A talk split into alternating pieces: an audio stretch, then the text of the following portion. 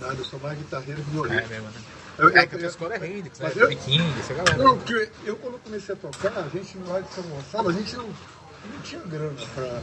E naquela época, então, Fender, essas coisas, nossa, estava né? longe da gente. Eu lembro que tinha Zé Maurício, guitarrista, que tinha uma banda com Paulinho Guitarra, tinha uma banda tipo, uma banda de rock, eles eram roqueiraços, eles gostavam de Led Zeppelin, de Purple, e eu, eu ouvia aquilo tudo, fora o jazz, soul, essas coisas todas.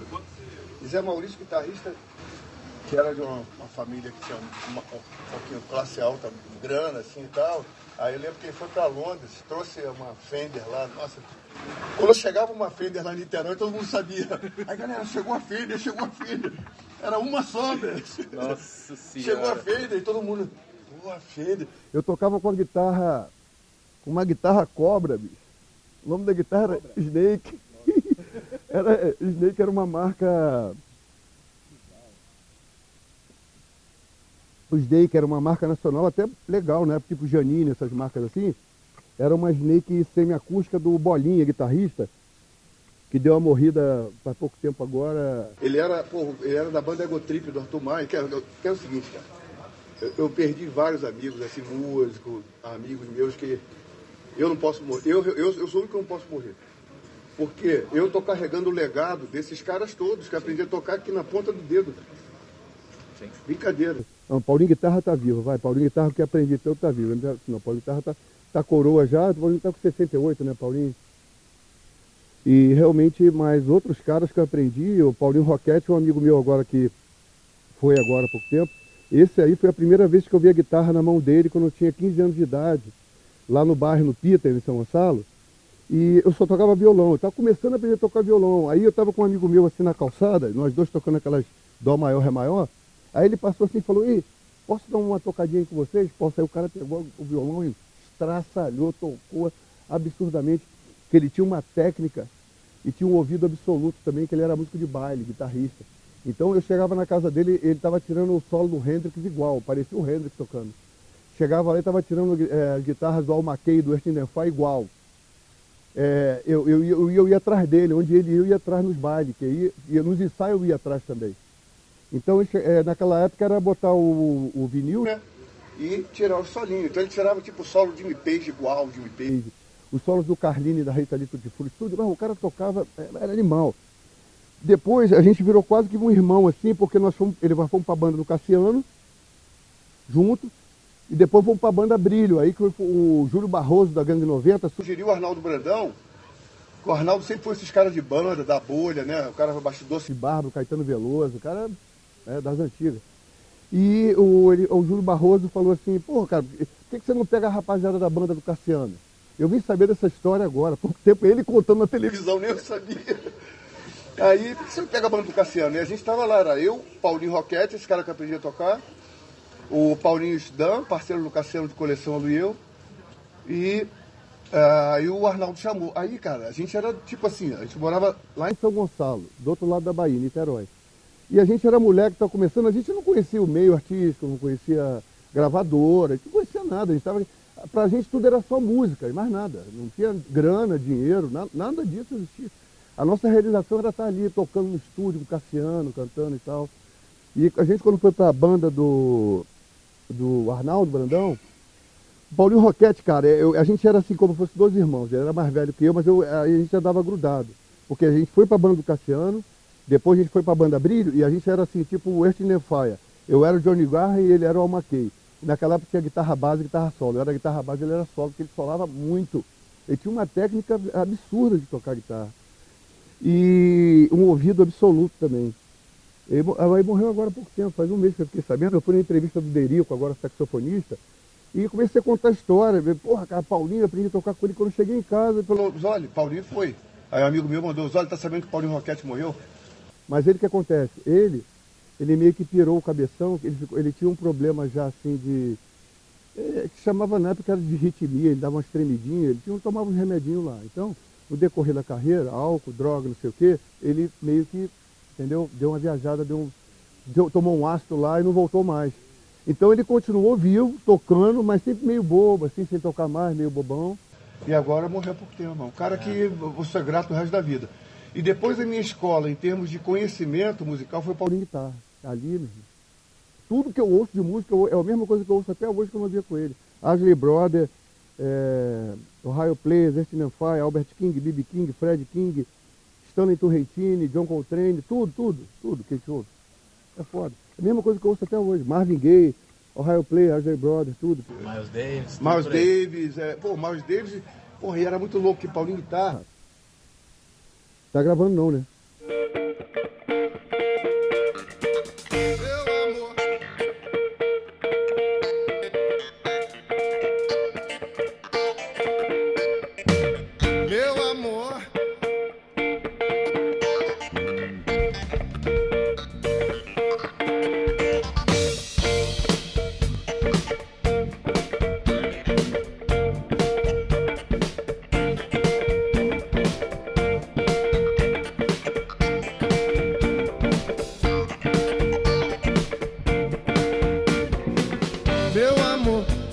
Você for embora, sabe lá o que será de mim? Passeando pelo mundo afora, na cidade que não tem mais fim. Ora andando fora, ora embora. Cláudio Zoli, sonoridade, sonoridades Cláudio Zoli. Valendo. Pronto. Abertura fácil, né? Bom, você tava, você tava aqui me contando todas as suas referências e tal. São 40 anos de carreira, com uma escola que você contou até pra gente, contou pra, pra Joyce do Leitura também. Vou te pedir então, nesses 40 anos, pra você elencar a sua principal referência. Cara, a minha principal, principal referência seria, como músico, Paulinho Guitarra e o Paulinho Roquete. E como compositores e cantor, o Cassiano e o Tim Maia. Foram os caras que realmente que... é, eu, é, não só as influências, mas o privilégio de conviver com esses caras, que na verdade foi a minha grande escola ali. A minha grande escola foi a minha Berkeley School, vamos dizer, foi frequentar os ensaios de com 15 anos de idade. Depois de tocar com, com Cassiano com 17 anos de idade, que eu tinha uma banda de garagem, nessa época não tinha guitarra ainda. Eu fui comprar minha primeira guitarra quando eu gravei com a banda Brilha em 83, lá no estúdio Lincoln Olivetti, Robson Jorge. A gente gravou com aquela metalheira maravilhosa, o Serginho Trombone, todo mundo, inclusive o Lincoln, o Robson fazem parte desse disco. Arnaldo Brandão tocava com o Caetano Veloso, foi, a gente assinou o contrato com a Warner Gravadora. E ele foi numa turnê e ele trouxe a bateria para o Robério, que já não está mais entre nós também, a minha guitarra, a minha Fender e uma 335 Paulinho Dan. E essa Fender me acompanha até hoje, né? Vai estar vai tá no show também aqui, me acompanha no Blue Note. Pô, legal. E bom, você falou Cassiano e Tim Maia, é impossível, né? Você falou que são suas principais referências, é impossível você não, não ter essa, essa absorção de como eles foram, né? Você acha que se o Cassiano e o Tim Maia estivessem aqui hoje, e e você- obviamente, você acha que a música seria diferente? Ah, cara, eu não tenho dúvida. Eu não tenho dúvida que seria diferente, porque, na verdade, seria diferente em termos de eles estarem aqui compondo e fazendo show, porque ah, o Tim Maia só não fazia show porque ele não ia no show, né? Ele só não... porque, porque o Tim Maia, ele só não fazia show porque não queria, porque eu tinha um grande ícone, todo mundo queria ver o Tim de perto, todo mundo queria ouvir a voz dele, né? Todo mundo queria... Então, desculpa, qual foi a pergunta mesmo? Desculpa. Você acha que a música hoje seria diferente, essa música brasileira? Então, eu não sei, talvez, se a música fosse diferente, porque a gente vive um, um cenário um pouco diferente da música que foi na minha época, década de 80, aquela efervescência das grandes bandas de rock, é, Legião, Urbana, Capital, todo mundo. Eu lembro Capital chegando no Rio ainda, a galera toda, Barão Vermelho, eu convivi com toda, toda essa galera aí. Eu não sei se seria diferente, porque a gente está num cenário que as pessoas estão valorizando uma, um tipo de música que, para mim, não me favorece, não, não, não acho legal. É, tudo bem, existe música para se divertir, para dançar, música para carnaval, música de carnaval, para tudo que é tipo de música, né? Então, eu acho assim, que a gente sabe que a black music hoje, que é soul music, não é a música é, mais contemplada hoje no Brasil. Né? O cenário da música é outra. Então eu acho que um cenário da black music é difícil de encher um estádio hoje.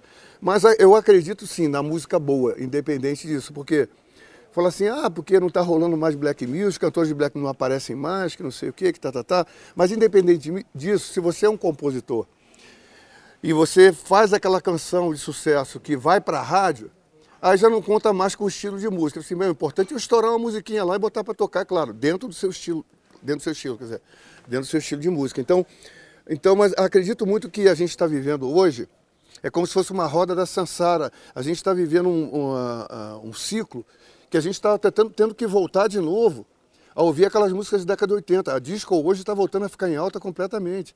A gente viu a Dua Lipa aí cantando com o Elton John, pegando o Elton John, cantando aquelas músicas do Elton John. Então a gente está ouvindo inclusive arranjos muito parecidos com os arranjos da década de 70 e 80.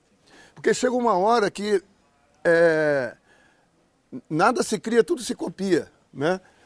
Então é, eu estou vendo que a gente está buscando de novo aquelas, inclusive eu também, porque é, voltando às minhas raízes de novo para me inspirar e voltar a compor músicas é, que sejam atuais também, né? Bom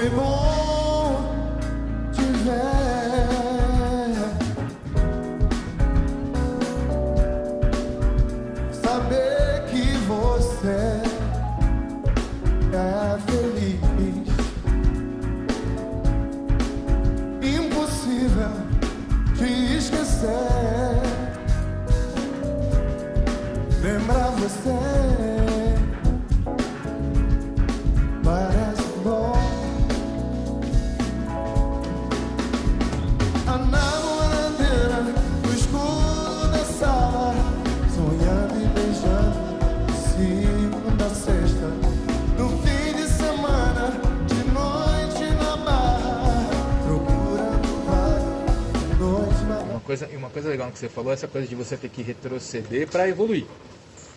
E dentro disso, acompanhando a tua carreira, você passeou pelos anos 60, 70, 80, chegou nos anos 2000 já acrescentando algumas coisas modernas, botou rap, botou rhythm and blues na sua música. Sim. E dito isso, você tá, a gente tem hoje as, as plataformas digitais, né, música digital, e você está entre os, um dos mais ouvidos. Você tem 6 milhões de audições em 5 músicas, por exemplo. Como é que você enxerga essa questão da música digital? Assim, um artista que passou por vinil, passou por CD, por fita cassete, e acompanhando o ressurgimento do vinil e também da fita É cassete. verdade. Não, cara, a música digital é fantástica porque é, hoje você quer ouvir um grande artista, uma música, você vai lá e baixa, ouve na hora e acabou. Então, por exemplo, na minha época, a gente tinha uma rapaziada da Zona Sul da Zona Norte. A gente era da Zona Norte. O rapaz da Zona Sul tinha condição de comprar os discos, vinil, tinha as caixas de som, tinha os discos e tal. O Paulinho Guitarra também tinha. Mas tinha um cara chamado Paulo Renato. Inclusive, Paulo Renato foi um cara que trabalhou com grandes músicos de jazz no Jazz Mania. Eu assisti o show do Annie Shorter lá com ele. Ele conviveu com a galera do Weather com o Pastor, todo mundo. Não tive a oportunidade de conhecer os caras, mas o Annie Shorter eu conheci o Afonso Johnson, baixista. E, desculpa, voltando à pergunta. A questão dessa, dessa questão da, da- da música digital, a gente está voltando Ah, a vinil, fita cassete. Certo, a música, a música digital é fantástica hoje. A única coisa que tem que ser revista realmente são a questão dos direitos autorais, né? Que é muito difícil a gente acompanhar isso, porque é, parece que com a música digital, as gravadoras continuam ganhando muito dinheiro e a gente não. Né? Então eu acho que tem que, é, sei lá, botar mais uns numerozinhos aí na hora de tocar para a gente ganhar mais um pouquinho, porque o músico vive direito autoral. Né? A gente vive disso. E a gente sabe que a gente depende da, da execução da música. A, a, a gente, a, um músico, assim, eu falo que, é, que músico não tem aposentadoria, né? Eu vou ter que trabalhar até velhinho, não vai ter jeito. Mas porque eu gosto de estar no palco tocando, gosto de fazer show, uma coisa que me completa inteiramente é estar no palco, feedback com o público, não tem nada que, que pague isso, né? Mas assim, eu acho a questão só de valorizar um pouco as ques- a questão é, da grana mesmo, de, de, de pagar direito os músicos, direitos autorais, porque a gente sobrevive disso, porque na verdade os gravadores continuam com os grandes catálogos e eles continuam vendendo esses catálogos por milhões e a gente ganhando centavos. Às vezes uma música toca e você ganha um centavo, não dá para nada. Por exemplo, é, direito autoral, música em rádio. O cara que é compositor, é, ele tá com a música tocando lá, pá, pá, pá, tá estourado, tipo a francesa quando eu lancei com a Marina. Você ganha uma grana ali, mas a música vai parando de tocar, o dinheiro vai caindo. Você tá ganhando cinco pau por mês, no final você tá ganhando cinco centavos só, entendeu? Então, assim, é, mas essa questão da música digital hoje é fantástica, é sensacional, é maravilhosa.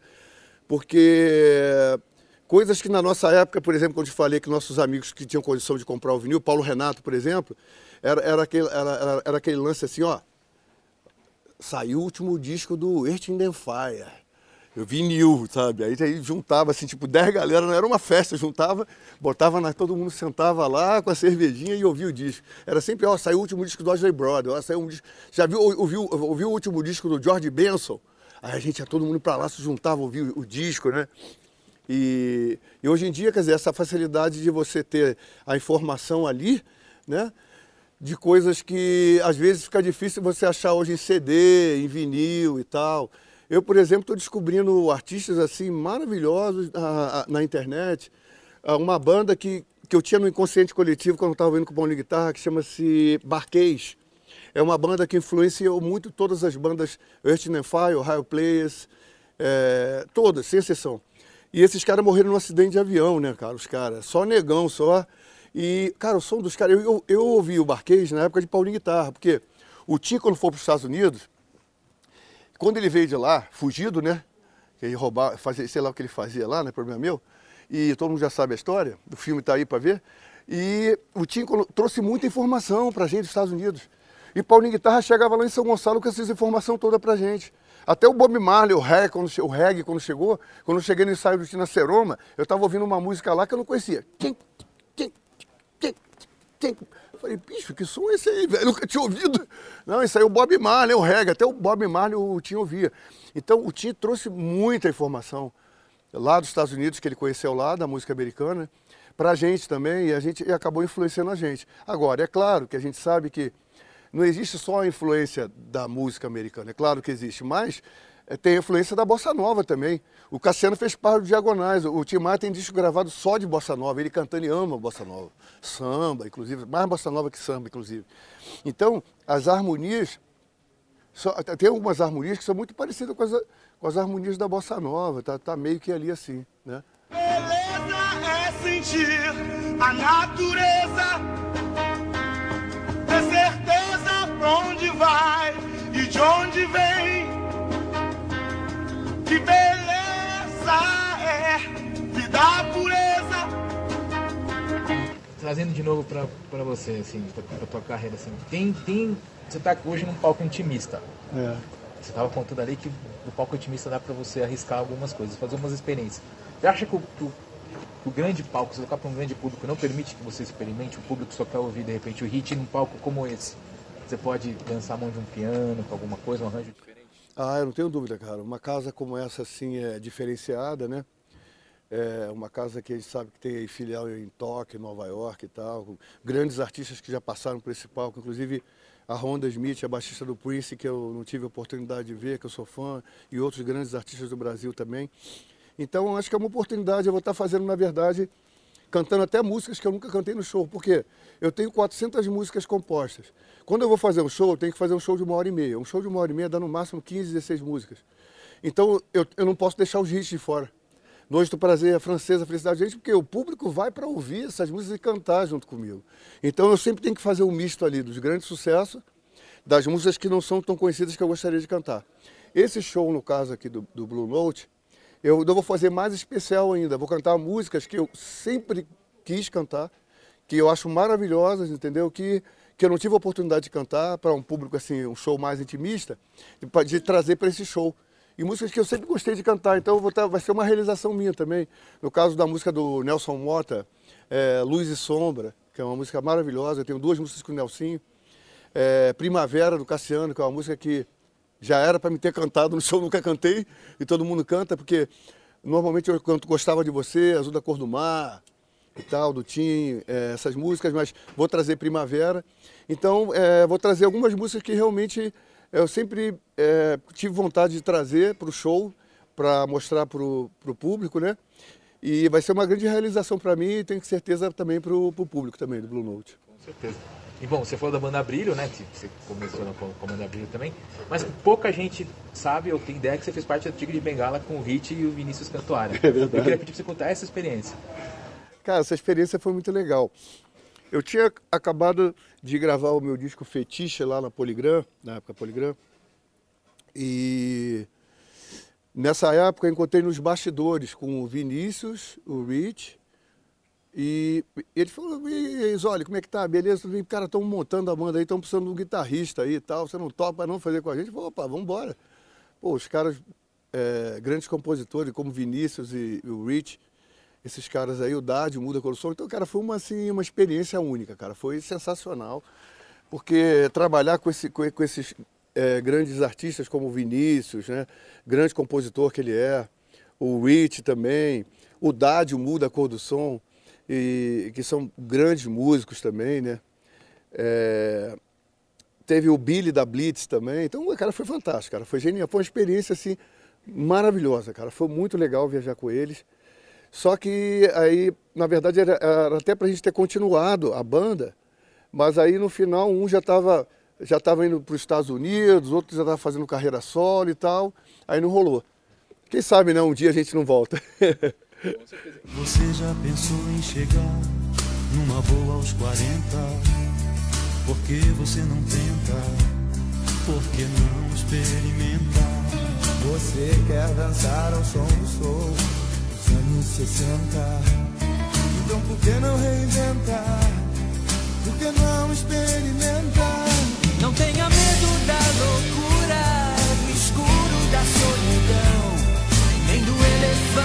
branco na contramão.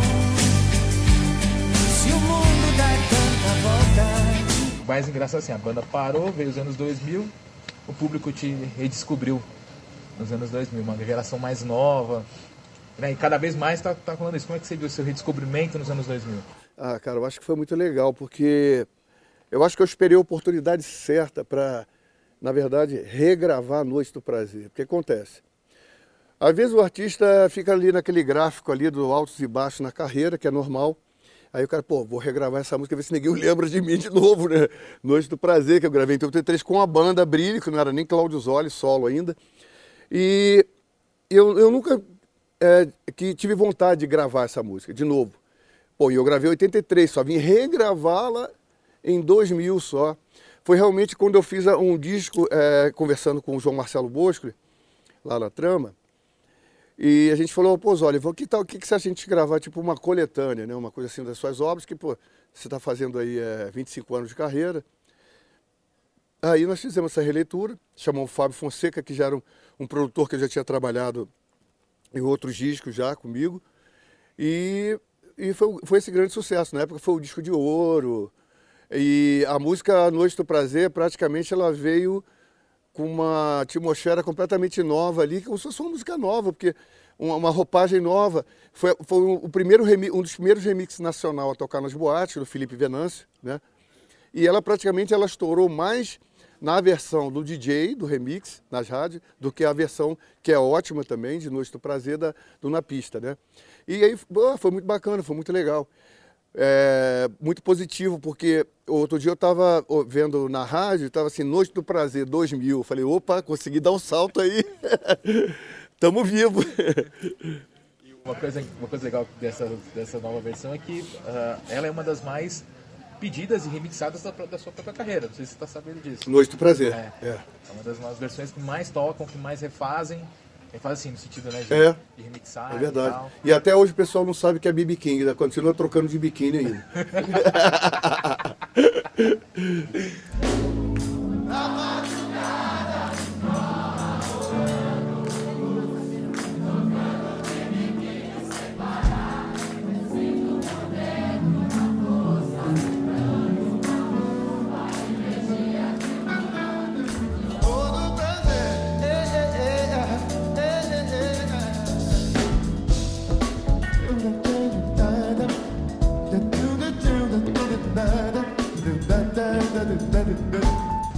Te perguntar o seguinte, em 2014 você lançou o Amar Amanhecer, foi. certo?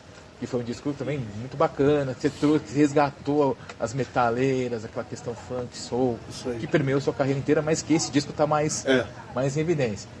2022, oito anos, você re, regravaria, mudaria alguma coisa? Não, acho que não. Eu tenho uns projetos novos aí agora, para frente agora, que é, é fazer um zole acústico. O, o pessoal está o, o, grande público, né? A gente faz aquelas enquetes, o, o público vai, vai pedindo, pô, olha, toca mais. Porque eu, eu, lembro que na época da live eu nem fiz live, porque tem umas coisas que eu não, eu não, não me sinto muito à vontade para fazer. Você entendeu? Na época, na época da, pô, olha, só falta você. Eu falei, é, quanto é o cachê? Vai me pagar? Então, é, mas assim, é, tem projetos novos. Esse projeto aí do Amar Amanhecer foi muito legal em 2015. Uma produção, foi o primeiro disco que, na verdade, eu fiz a produção do disco fiz os arranjos praticamente, com o auxílio luxuoso dos músicos e do Hiroshi Mizutani, né, que foi o coprodutor do disco, que trabalha amigo há muito tempo também, com outros artistas também.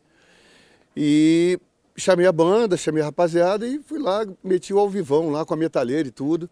E foi a primeira vez que eu produzi o meu próprio disco, a primeira vez que eu fiz letras das minhas músicas também. Foi muito interessante isso, porque eu sempre trabalhei com Bernardo Vilhena, é, Ronaldo Lobato Santos, que é Felicidade Urgente comigo. Bernardo Vilhena fez é, Flor do Futuro, vários sucessos, Livre para Viver.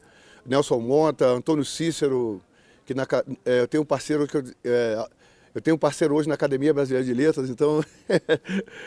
e, então foi muito legal é, fazer a produção desse disco, produzir um disco, fazer os arranjos, fazer tudo. O resultado foi sensacional, foi maravilhoso.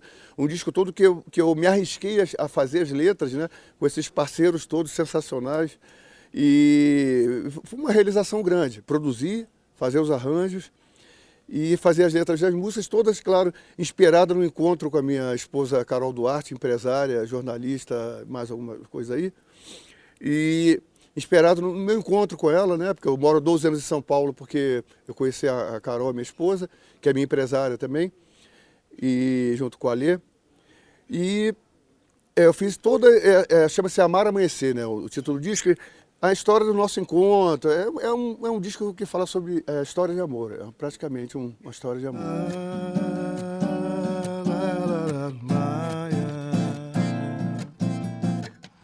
Carnaval, futebol, ver o mar até o sol raiar com você demais. Vejo seus olhos e não olho mais para trás. Eu vou viver, vou viver, amar e amanhecer. Eu vou viver, vou viver, para sempre com você. O mar azul lá do sul Verde é o Rio, de Janeiro a Salvador.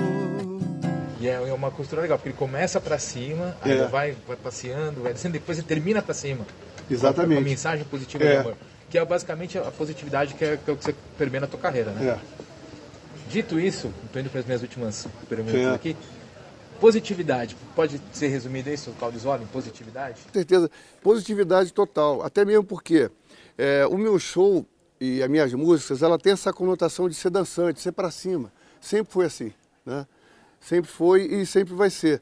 Por isso que esse show, é, mas também faço shows em teatros também.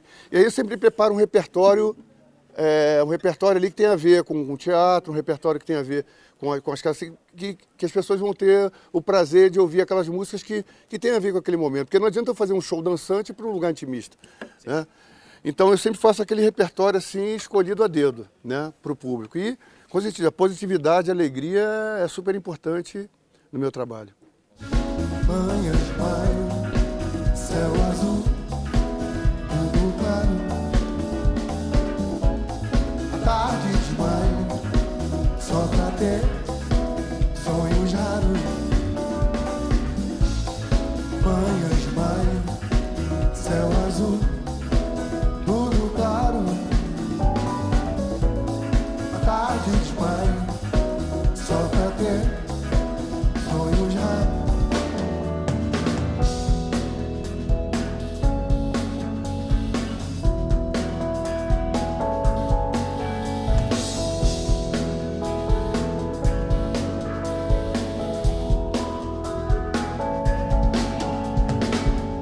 Você tem 13 discos, se não me engano, é. ainda pelo 14 você falou que vai fazer um acústico.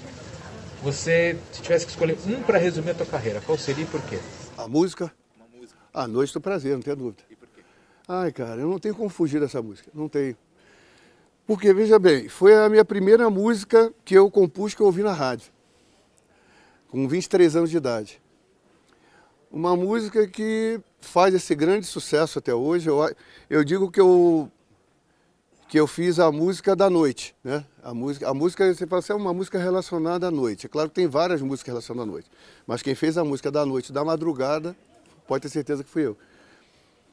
E Noite do Prazer é uma música que as pessoas amam cantar. São, é, tem muitas histórias em shows, os fãs vêm contar comigo. Ah, conheci minha esposa no seu show, já estou com três filhos. Falei, vixe, Maria.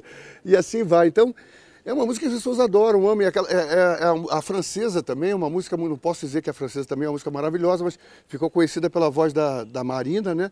Que é, é um grande up também no meu show, a francesa. Mas com certeza, uh, Na Madrugada, a Vitrola Rolando Blues é a música mais marcante da minha carreira, até hoje que eu vou encerrar com uma pergunta. Ah, essa você pode filosofar, hein? Tá, tá liberado. Os, se os olhos de 17 anos, quando você começou, olhassem para você agora, e os olhos de hoje olhassem para os olhos de 17 anos, o que falariam para cada um? Para cada um, os olhos de 17 anos agora? Rapaz, você ralou, você aprendeu, mas você conseguiu. Maravilha. Maravilha. Maravilha. Obrigado. A noite vai ser boa, boa, e tudo vai rolar, vai rolar. Certo que as pessoas querem se conhecer. É, é, é, se olham e se beijam numa festa genial. Ah, na madrugada, vitrola rolando um blues, tocando BB King sem parar. Sinto por dentro uma força vibrando uma luz, a energia que emana de todo prazer. Valeu! Maravilha, muito obrigado, viu? Valeu, cara, imagina. O prazer foi todo meu.